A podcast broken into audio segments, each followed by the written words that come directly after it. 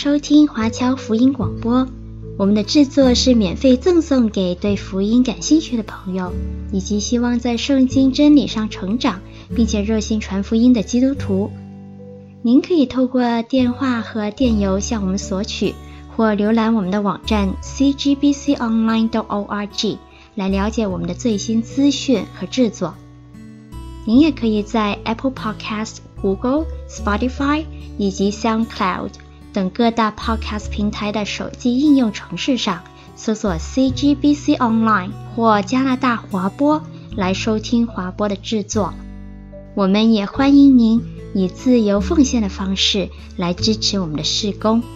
再次感谢您的收听。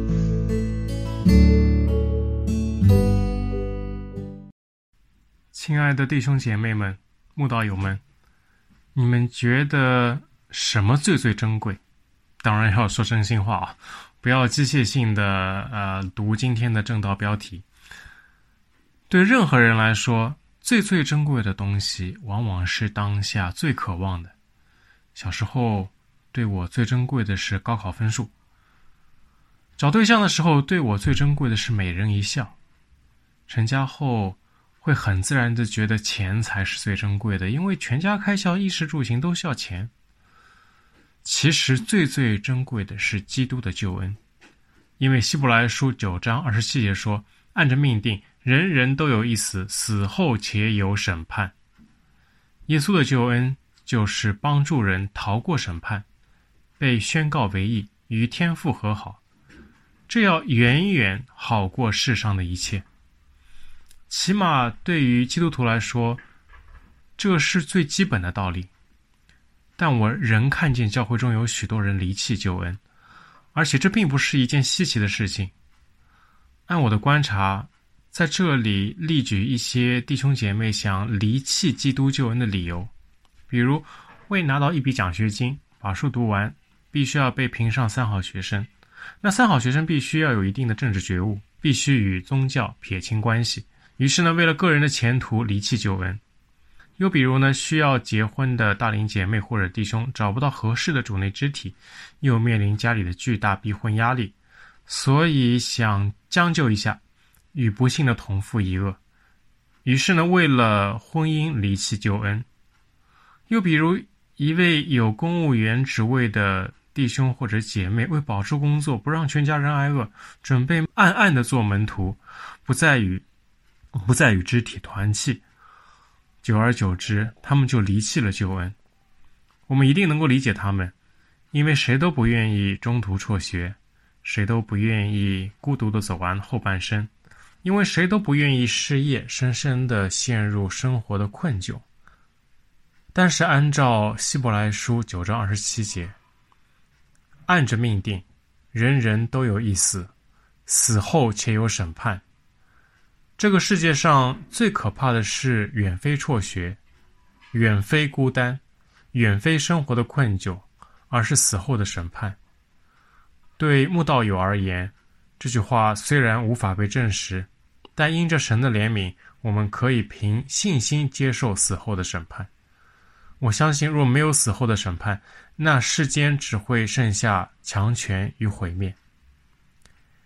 相反，这个世界上最大、最美丽的礼物，不是名校毕业，不是洞房花烛，不是生活无忧，而是耶稣基督为人带来的救恩。唯有这救恩，才能使人逃避死后的审判。与耶稣的救恩相比，学业、婚姻、工作都是芝麻，救恩才是最需要牢牢抓住的西瓜。若为了文凭、婚姻，物质享受要离弃救恩，那就是捡了芝麻丢了西瓜。救恩才是最最珍贵的。两千多年前，当时教会里的犹太基督徒也面临着相似的挑战。若再坚持信耶稣，他们将失去原有的社会地位、财产，甚至是自己的家人。他们昔日的同伴也劝他们回到犹太教，这样既保住了财产与地位。又能继续敬拜神，感觉上人与救恩有份。希伯来书九章提醒当时的受众，新约远超旧约，抓住真正的救恩最最重要。历史证明，旧约不能有效的把人带到神面前，唯有新约可以。若真坚信得到救恩就是人生最最重要的事，那就应该死死的抓住基督的救恩，不要自欺欺人，以为回到犹太教就既能保住自己在地上的利益，又能恢复与神的关系。这段经文也提醒我们，这救恩远超一切，远超我们曾以为最最重要的东西。救恩远超学业，远超工作，远超房产。远超任何一位吸引人的异性，救恩最最重要。地上的一切与救恩相比都是芝麻。人最需要的是通过救恩与神建立关系，最后可以坦然地面对审判。今天，让我们一起来学习希伯来书第九章，了解为什么救恩最最珍贵。好，让我们一起先来朗读经文。原来前约有礼拜的条例和属世界的圣幕。因为有预备的帐幕，头一层叫做圣所，里面有灯台、桌子和陈设饼。第二幔子后又有一层帐幕，叫做至圣所，有金香炉，有包金的约柜，柜里有圣玛拿的金冠和亚伦发过芽的杖，并两块约板。柜上面有荣耀基路伯的影照着施恩座。这几件我现在不能一一细说。这些物件既如此预备齐了，众祭司就常进头一层帐幕行拜神的礼。至于第二层帐幕，唯有大祭司一年一次独自进去，没有不带着血为自己和百姓的过错献上。圣灵用此指明，头一层帐幕仍存的时候，进入至圣所的路还未显明。那头一层帐幕做现今的一个表样。所献的礼物和祭物，就着良心说，都不能叫礼拜的人得以完全。这些事，连那饮食和诸般洗涤的规矩，都不过是属肉体的条例，命定到正兴的时候为止。但现在基督已经来到，做了将来美事的大祭司，经过那更大更全备的帐幕，不是人手所造，也不是属乎这世界的，并且不用山羊和牛犊的血。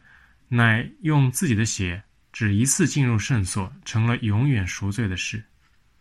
若山羊和公牛的血，并母牛犊的灰洒在不洁的人身上，尚且叫人成圣，身体洁净，何况基督借着永远的灵，将自己无瑕无疵的献给神，他的血岂不更能洁净你们的心，除去你们的死刑，使你们侍奉那永生神吗？为此，他做了新约的中保。既然受死赎了人在前约之时所犯的罪过，便叫门招之人得着所应许永远的产业。凡有一命，必须等到留一命的人死了，因为人死了，一命才有效力。若留一命的尚在，那一命还有用处吗？所以前约也不是不用学历的，因为摩西当日照着律法。将各样诫命传给众百姓，就拿朱红色绒和牛膝草，把牛犊、山羊的血和水洒在书上，又洒在众百姓身上，说：“这血就是神与你们立约的凭据。”他又照样把血洒在帐幕和各样器皿上。按着律法，凡物差不多都是用血洁净的，若不流血，罪就不得得赦赦免了。照着天上样式的物件，必须用这些祭物去洁净；但那天上的本体，自然当用更美的祭物去洁净。因为基督并不是进了人手所造的圣所，乃是进了天堂。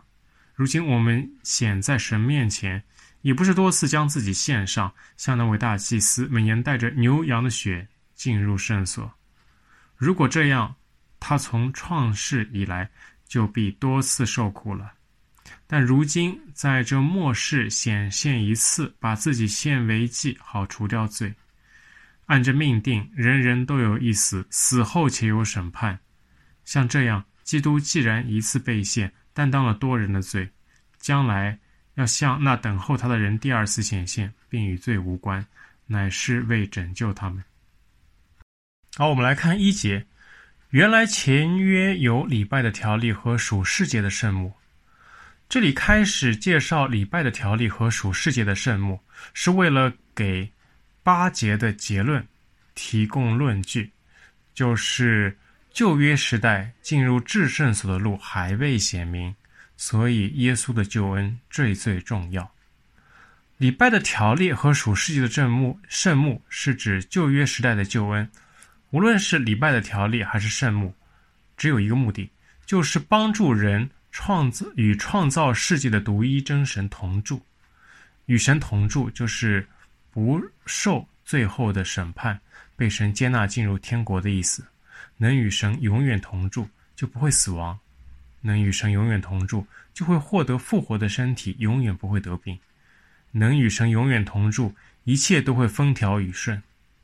聪明人会知道，与神同住，那当然是对人最好最好的事情。世上有什么会比永远与美善的神同住，不会得病，没有愁烦更好？是金钱吗？死了要钱有什么用？是美丽的爱情吗？结过婚的一定知道，罪人与罪人在一起总会彼此伤害。是名誉和个人成就吗？哲人总说，一切功名利禄转头空，都是白驹过隙。所以，人能得到的最大好处，就是与神永远同住。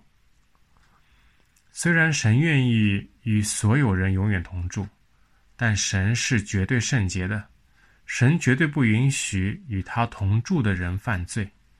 罗马书三章二十三节说：“因为世人都犯了罪，亏缺了神的荣耀。”那这里亏缺神的荣耀，是指我们的谈吐和言行给神丢脸。这不仅是指我们说了不该说的话，比如撒谎论断，也指我们没有做该做的事情，或者做得不够到位。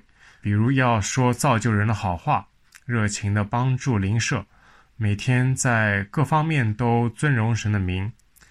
啊，因为亚当犯罪，所有人的本性就是要亏缺神的荣耀，给神丢脸。旧约的神为了救人，为了能与罪人同住，颁布了律法，就是荣耀神的标准，让人尽量按照这个标准行事为人。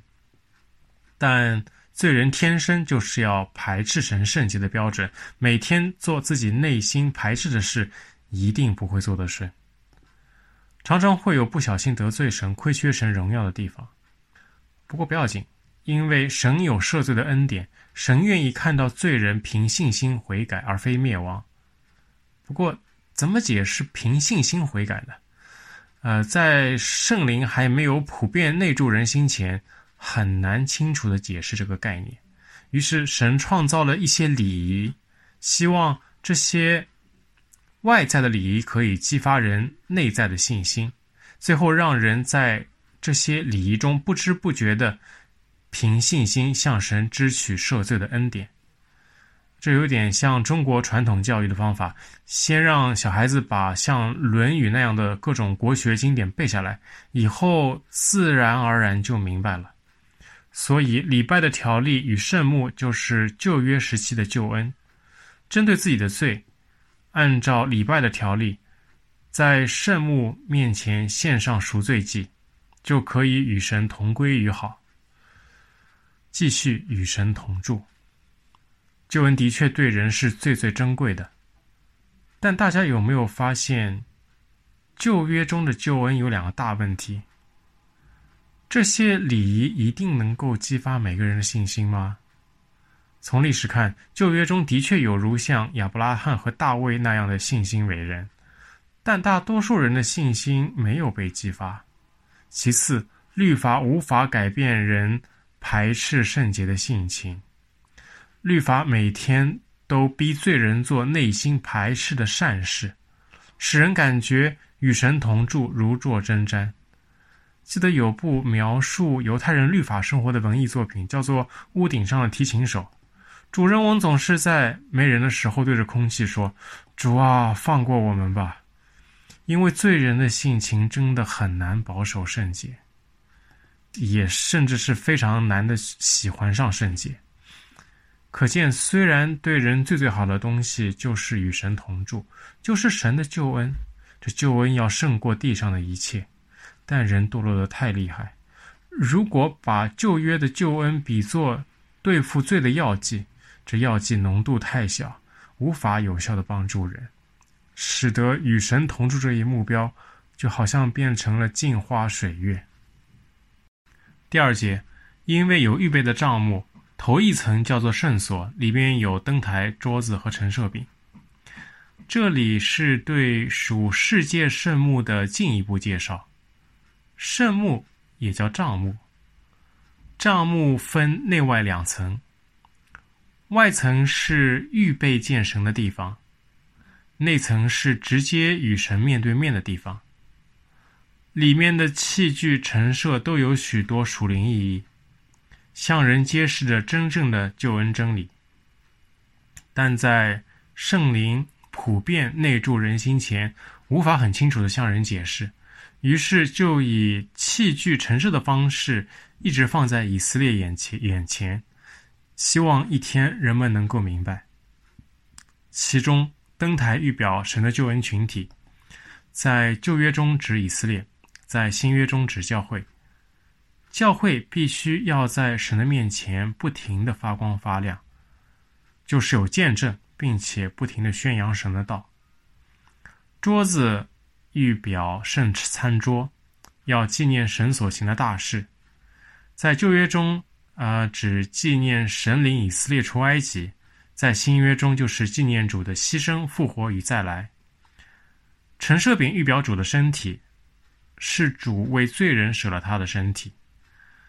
这些物品都是为了提醒人在见神前要做的预备，就是知道主为我们舍了他的身体，纪念主的牺牲、复活与再来，为主做见证，宣扬主的道，在与神面对面前。或者说，向神祷告前，一定先要有一个正确的心态，先要进入一个正确的状态，准备好自己，然后才能有效的与神沟通。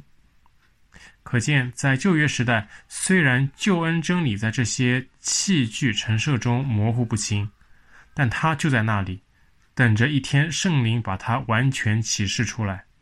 如果说这救恩真理是天上本体的真相，那这些器具就是地上模糊的影子。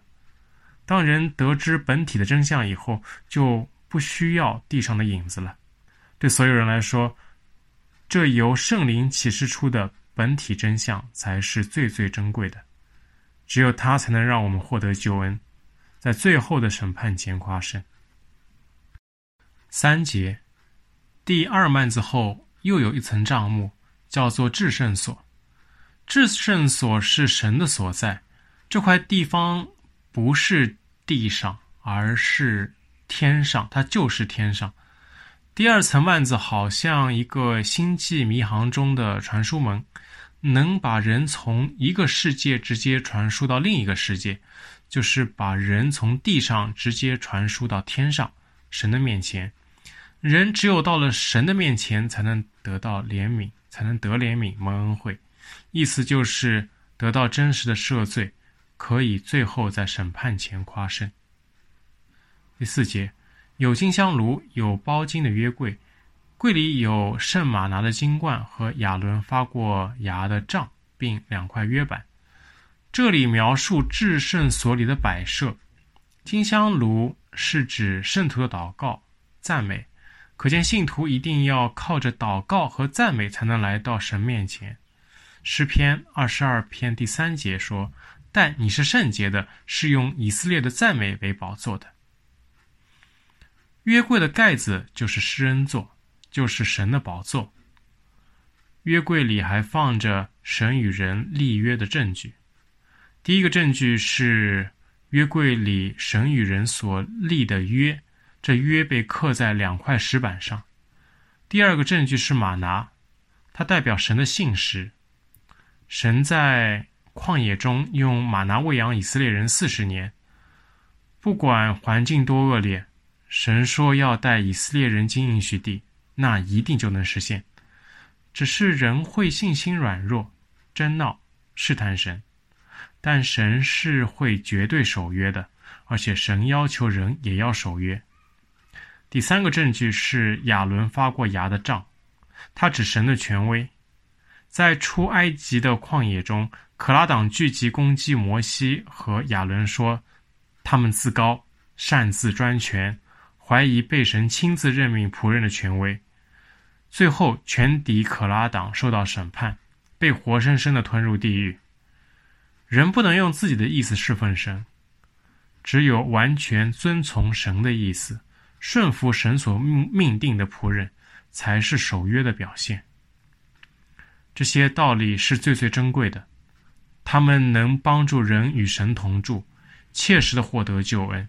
这就是天上本体的真相，要比这些器物或影子有价值的多。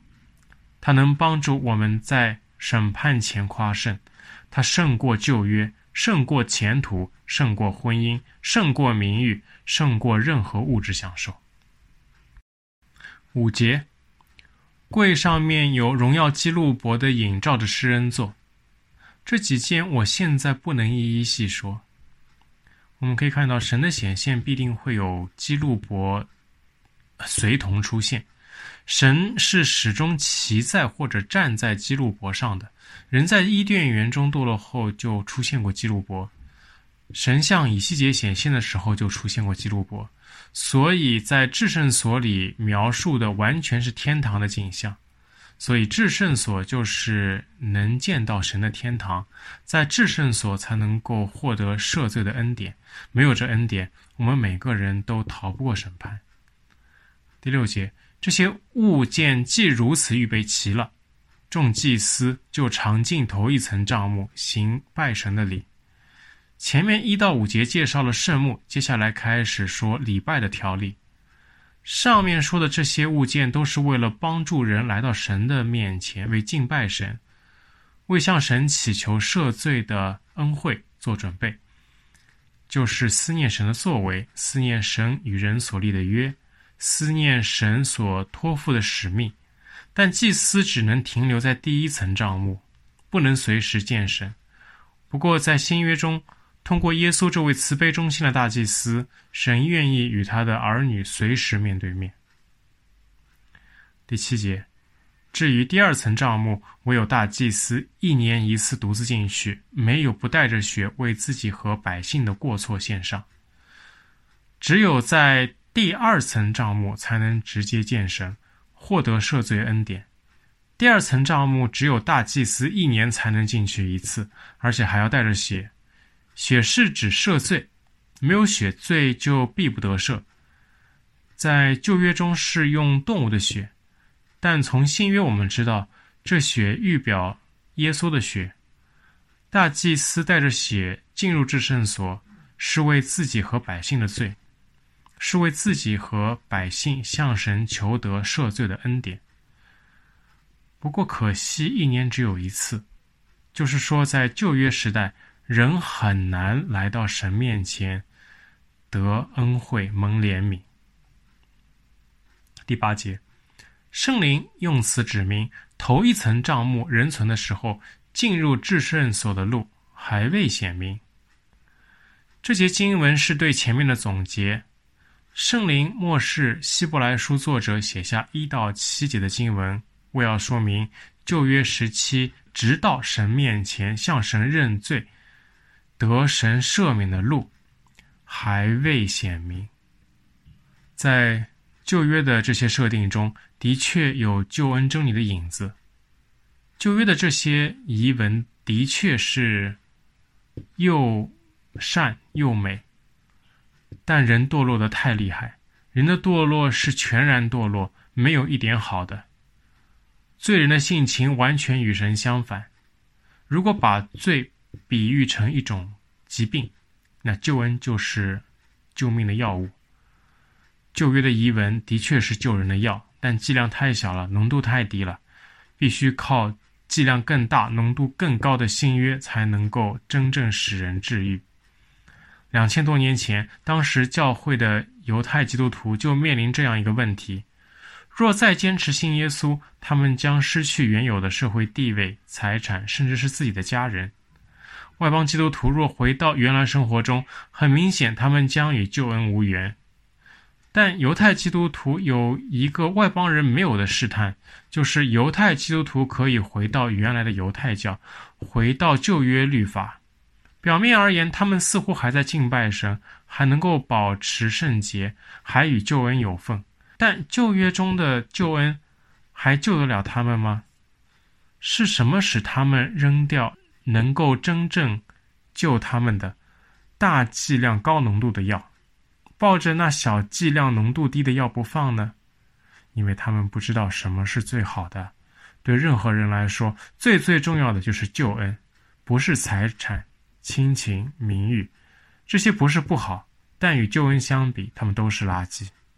因为希伯来书九章二十七节说：“按着命定，人人都有一死，而且死后且有审判。”不要像不认识神的外邦人死抓着地上的东西，最后都要被审判；也不要像中途退出教会的犹太人，虽然知道救恩最最珍贵，但自欺欺人的扔掉真正对自己有效的救恩。为要继续保住地上的东西，这段希伯来书作者对旧约礼拜条例和圣母的回顾，就是要说新约远超旧约。历史证明，旧约不能有效地把人带到神面前，唯有新约可以。若真坚信得到救恩是人生最最重要的事，那就应该死死地抓住新约。不要自欺欺人，以为回到犹太教就能够既保住自己在地上的利益，又能恢复与神的关系。上面的一切都未说明救恩最最重要，地上的一切与救恩相比都是芝麻，而且更清楚地说明新约远超旧约，唯有新约才能有效地使人圣洁，把人带到神面前。新约不仅远超旧约。也远超一切我们曾经以为最最重要的东西，所以说新约远超旧约，远超学业，远超工作，远超房产，远超有魅力有魅力的异性。九节，那头一层账目做现今的一个表样，所献的礼物和祭物，就是良心说都不能叫礼拜的人得以完全。这里是说第一层账目。以及里边的摆设，都是天上本体的影子。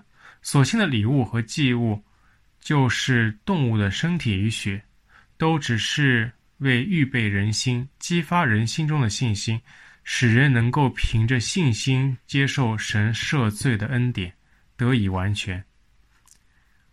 不过，若脱离信心，只是靠动物的身体与血，那必不能叫人得以完全。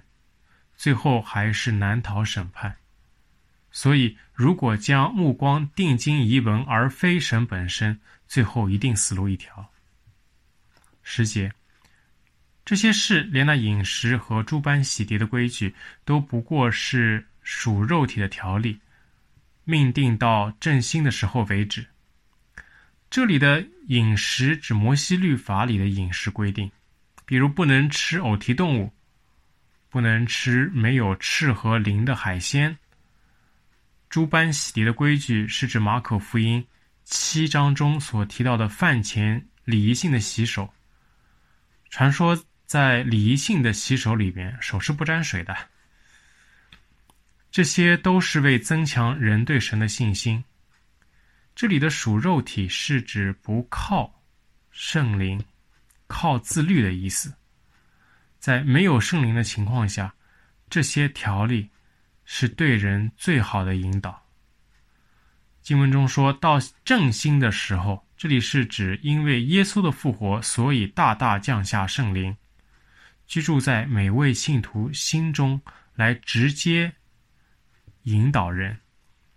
所以当圣灵来后，帮助人遵守神命令的效率，曾几何倍的大大增加。相对之下，这些属肉体的条例就无用了。这句话对那些从小就学习律法的犹太人而言，的确非常震撼，甚至难以接受。他们无法接受在旧约律法中无法保持圣洁这种说法。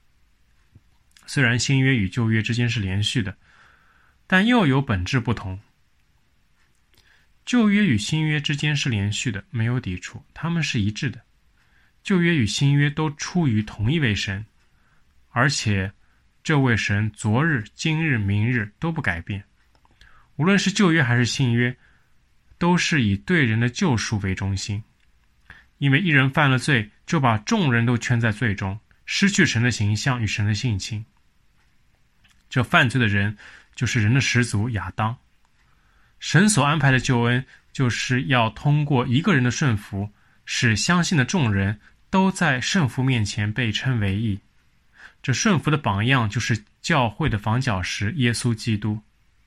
所以，救恩的本质就是借着对基督的信心，在圣父面前得称为义，与神和好。因信称义是旧约与新约共同的基本原则。耶稣的十二使徒之所以得救，是因为因信称义；历世历代各国各方的先圣先贤们之所以得救，是因为因信称义；旧约时期的信心英雄们之所以得救，同样还是因为因信称义。这里还是指信耶稣，虽然那时耶稣还未道成肉身，但在后面的十五节说，既然。受死赎了人在前约之时所犯的罪过，便叫蒙召之人得着所应许永远的产业。可见耶稣的救恩是跨越时间和空间的。亚伯拉罕因着相信未见的耶稣，献上自己的独生爱子以撒，于是神就因亚伯拉罕的信算作他的义。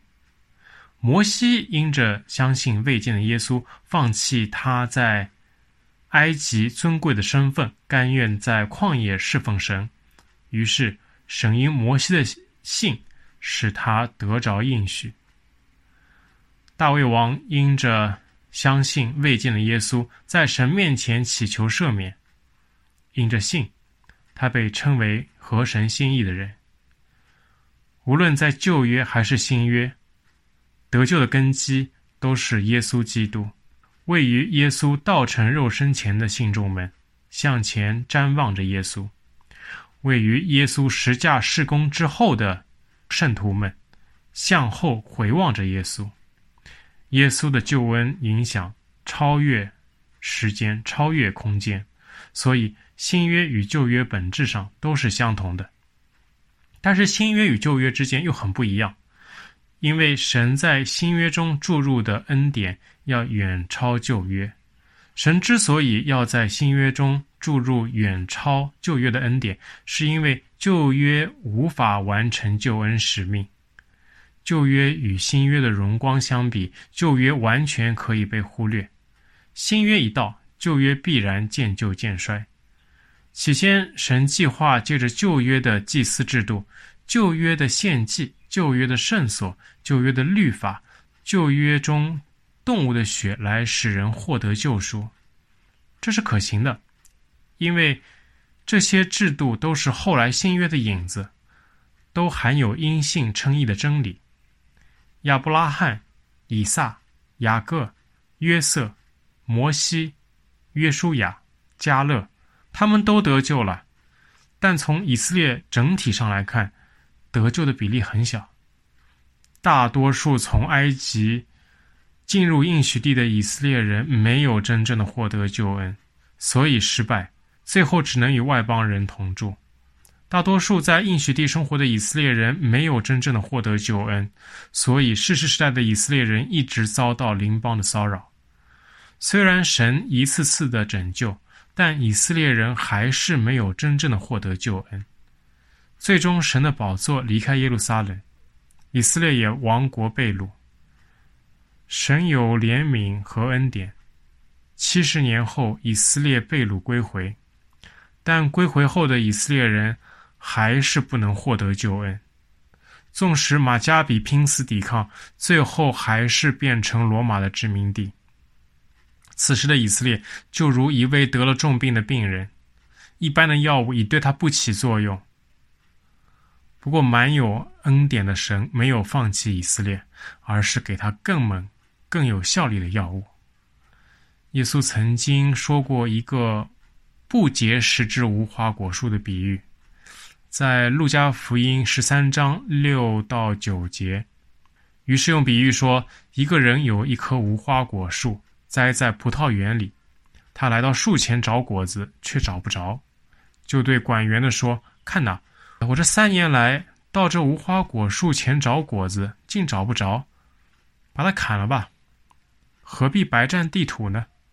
管园的说：“主啊。”今年且留着，等我周围掘开土，加上粪，以后若结果子便罢，不然再把它砍了。这葡萄园里的无花果树就是以色列。结果子是指结出圣灵的果子，是获得救恩的表现。因为以色列从摩西颁布律法到被罗马奴役，这么长的时间里都没有结出圣灵的果子。按常理而言，应该再也得不到恩典，等待毁灭的命运。然而，满有怜悯、满有恩典的神决定近年且守着，等我周围掘开土，加上粪。这里说的就是那更有效力的药物，就是面对以色列人的失败，神向以色列施加更多恩典。真是过犯不如恩典，过犯在哪里显多，恩典就照样显多，这恩典就是另立新约。新约的祭司制度要远超过旧约的，在新约中，神亲自来做人的祭司，这是一位绝对圣洁、无罪且永生的大祭司，要远超旧约里那些有罪且会朽坏的立位人。在新约中，耶稣以绝对顺服的信心。一次献上完美的赎罪祭，这祭远超旧约立位祭司每年都要献的赎罪祭。旧约的赎罪祭最多让人想起自己的罪，而耶稣一次所献的祭是真可以为所有有信心的人除去罪恶、摆脱死刑的。新约中，我们的大祭司耶稣在天上的真圣所侍奉。就坐在神的右边，用说不出来的叹息，不住的为人祈求。这祈求的效率远超旧约大祭司，就是一年只能来到神宝座面前一次，为罪人祈求。新约的洁净是直接用耶稣的血和永远的灵，这里要远超旧约的牛犊、山羊的血和水，他们只能让人感觉被洁净。新约的律法是真律法，借圣灵把律法刻在人心板上，帮助人遵守，帮助人治死天然的罪性；而旧约中的律法是刻在石板上，人要靠堕落的天性去致死堕落的天性。所以，新约律法要比旧约的靠谱得多。新约的宣教也是真正的宣教。因为新约的宣教对象是普世的，而旧约只是在以色列中宣教，所以新约的宣教远超越旧约的。只有新约的宣教才是真正的普世宣教。综上所述，与新约的荣光相比，旧约完全可以被忽略。拥有如此多的恩典，就应该抓住恩典，多结果子，而不是放弃恩典，重新回到旧约的祭司制度。或是放弃恩典，就为拿到学位、进入婚姻，或者是保住一份工作，真是捡了芝麻丢了西瓜。十一节，但现在基督已经来到，做了将来美事的大祭司，经过那更大更全备的帐幕，不是人手所造，也不属乎这世界的。基督的救恩。这对每个人来说都是重最最重要的事情。基督的到来使每个人得救都成为可能，不只是以色列，更是每个亚当夏娃的后代。虽然人全然堕落，但神已经赐下作用最强、浓度最高的药物来对付罪，这就是基督已经在十字架上流血，一次献完了所有赎罪祭，三天后。复活升天，进入真圣所，为每个人昼夜不停地向天父祈求，降下圣灵，内住在每个人心中。引导人遵循神的旨意。只要弟兄姐妹们愿意，我们可以靠着圣灵随时进入至圣所。这完全解决了上面提到的两个问题：一是耶稣的宝血真能赎罪，不像动物的血，只是让人想起自己的罪；二是圣灵会改变人的性情，使人真心乐意地遵守神的命令。神的救恩不再使人受辖制，而是让人得自由。这自由就是让人能够自由喜乐的荣耀神，而不是如犹太教中的律法主义，整天如坐针毡。所以对人来说，还有什么比救恩更珍贵？因为它使我们轻松喜乐的荣耀神，在审判台前夸胜。十二节。并且不用山羊和牛犊的血，乃用自己的血，只一次进入至圣所，成了永远赎罪的事。我们知道血是用来洁净和除罪的，新约的洁净是直接用耶稣的血和永远的圣灵，这要远超旧约里的牛犊、山羊的血和水，它们只能让人感觉被洁净，唯一有赦罪功效的血。就是基督自己的血，罪人一定要凭信心才能获得基督宝血所带来的赦罪恩典。山羊和牛犊的血都只是预表基督的赦罪宝血，所以新约的救恩远超旧约，远超我们看重的一切。十三、十四节。若山羊和公牛的血，并母牛犊的灰洒在不洁的人身上，尚且叫人成圣，身体洁净，何况基督借着永远的灵，将自己无瑕疵的献给神，他的血岂不更能洁净你们的心，除去你们的死刑，使你们侍奉永生的神吗？这里经文中，山羊和公牛牛的血，并母牛犊的灰，其实不能洁净人，使人成圣。他们最多就是使人感觉成圣，得到神的悦纳。真正有效使人成圣、蒙神悦纳的是圣灵和基督的血。这里有一个反讽：如果假的能够使人成圣，那更何况是真的呢？由此可见，新约在使人成圣方面要远超旧约，可以确保人在审判面前夸胜。十五节，为此他做了新约的中保。既然受死赎了人在前约之时所犯的罪过，便叫蒙召之人得着所应许永远的产业。这节起到过渡作用，他总结了前面一到十四节的信息，就是耶稣为何要做新约的中保，显明直接通向至圣所的路，直接在天上的帐幕中侍奉神，替人代求，用自己的血和永远的灵，直接使人洁净。蒙神悦纳，十五节也引出了耶稣如何做新约的中保，就是受死赎了人在前约之时所犯的罪过。耶稣必须要牺牲自己，才能使我们得着所应许永远的产业。这产业就是在审判前夸胜，与神永远同在。十六到十八节，凡有一命。必须等到留一命的人死了，因为人死了，一命才有效力。若留一命的尚在，那一命还有什么益处吗？所以前约也不是不用血力的。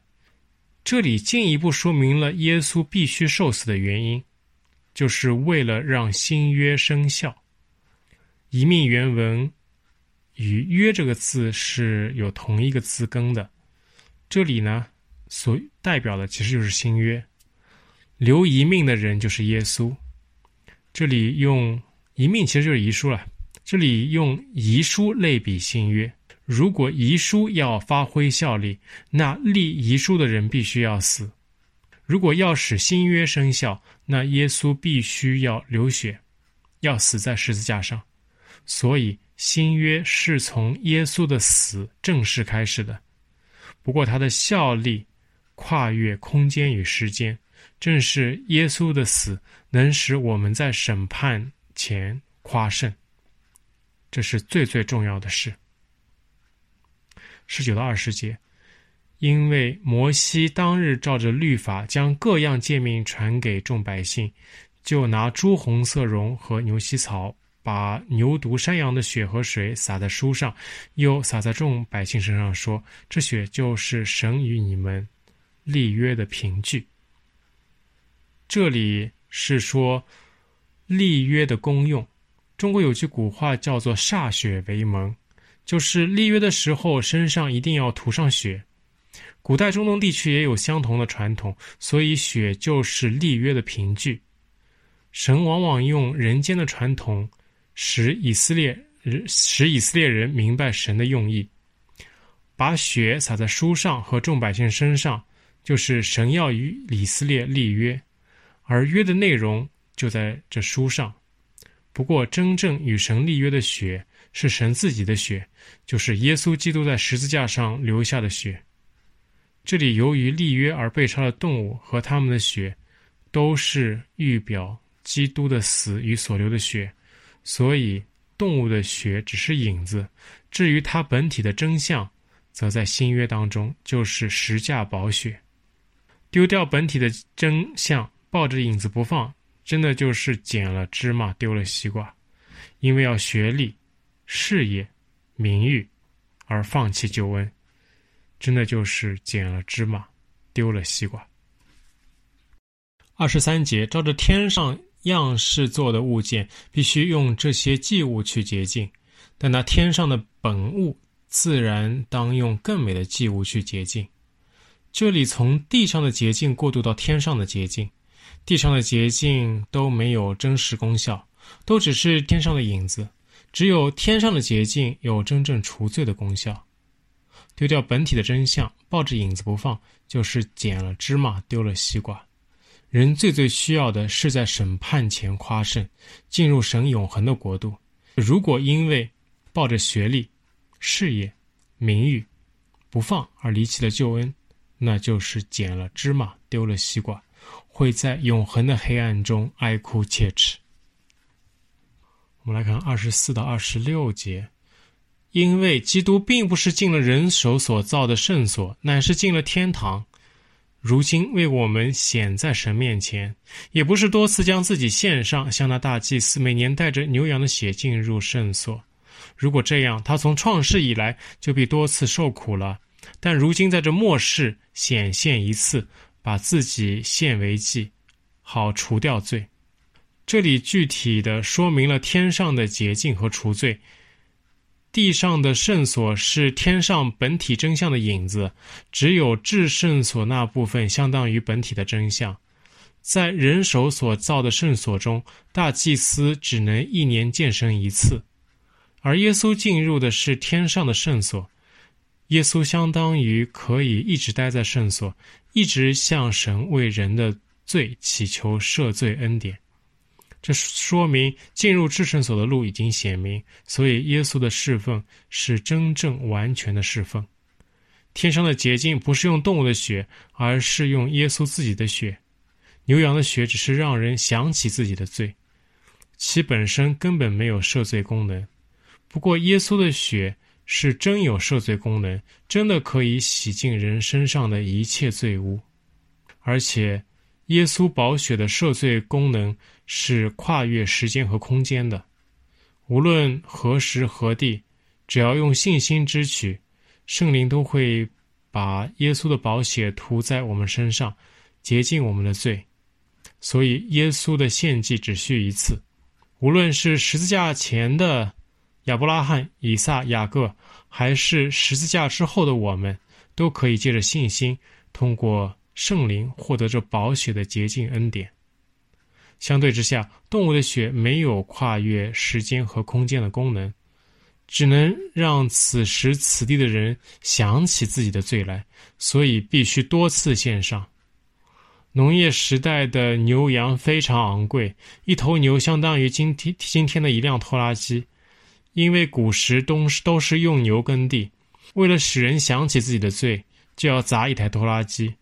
对小农经济时代的人负担太重，但耶稣只需在末世显现一次，把自己献罪，除掉我们的罪，这大大减轻了我们的负担。这样看来，与新约的荣光相比，旧约可以完全被忽略。想退回旧约的犹太基督徒也真的是愚蠢至极。也许他们想退回犹太教的根本原因，就是恢复原来的地位与财产。这些都与救恩无关，真的是捡了芝麻丢了西瓜。我们也不要因为学历、工作、配偶的缘故而离弃救恩，否则的话，也跟那些犹太基督徒一样的愚蠢。二十七、二十八节，按着命定，人人都有一死，死后且有审判。像这样，基督既然一次被献，担当了多人的罪，将来要向那等候他的人第二次显现，并与罪无关，乃是为拯救他们。这里讲了除罪的意义，也点出了对人最最重要的事：有福音，就有祸因。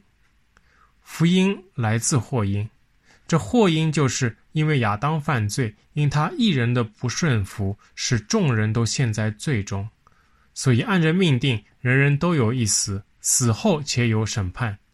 从亚当以后，人人都出生在死亡过犯中，没有人能在审判中夸胜，没有人能够重新回到神那里。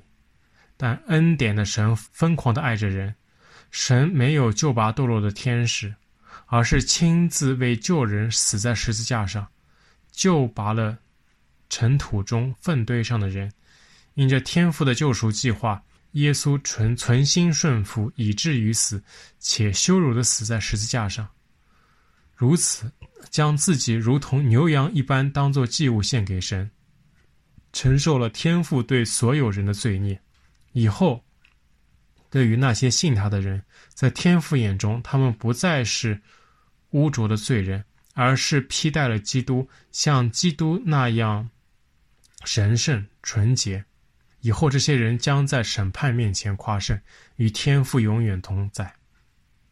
每当我们软弱的时候，就要想想人真正的结局，不是房子、车子、票子、妻子、儿子，而是按着命定，人人都有一死，死后且有审判。耶稣被作为祭物献上，死在十字架上，不是为要解决我们的吃喝嫁娶问题。只要专心追求神的国和神的义，神都会按自己最美善的意思把这些自动加给我们。我们的好处绝对不在耶稣之外。耶稣被钉十字架，从根本上说，是为了从最终拯救我们。使我们与神和好，进入神永恒的安息。我们明白当时的犹太基督徒非常困难，因为信基督会失去所有财产，一夜回到解放前，甚至还会遭到犹太公会的迫害，免不了牢狱之灾。但耶稣的救恩可以真的消除我们身上所有的罪，引导我们走义路。最终跟耶稣一样从死里复活，获得神儿子的名分。比起耶稣为救恩群体所预备的那极重无比的荣耀，这些困难可谓至暂至轻。再苦再惨，比起永恒来，地上的一切苦楚都是至暂至轻的。因为地上的苦楚而放弃耶稣的救恩，真的是捡了芝麻丢了西瓜，一定会后悔的。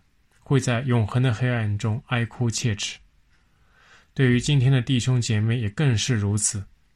为了评上三好学生，为换得一个更有优势的未来而放弃救恩，放弃那永恒中极重无比的荣耀，这值得吗？为了能进入婚姻，得到一位魅力异性的欢心而放弃救恩。放弃那永恒中极重无比的荣耀，这值得吗？为了保住自己的工作而放弃救恩，放弃那永恒中极重无比的荣耀，这值得吗？这些人以后必定会在永恒的黑暗中嗤笑自己当初的选择。求主怜悯我们这些无知的罪人，给我们智慧，让我们知道什么是最最重要的。什么是至暂至亲的？地上的一切苦楚都是至暂至亲的。耶稣的救恩最最重要。阿门。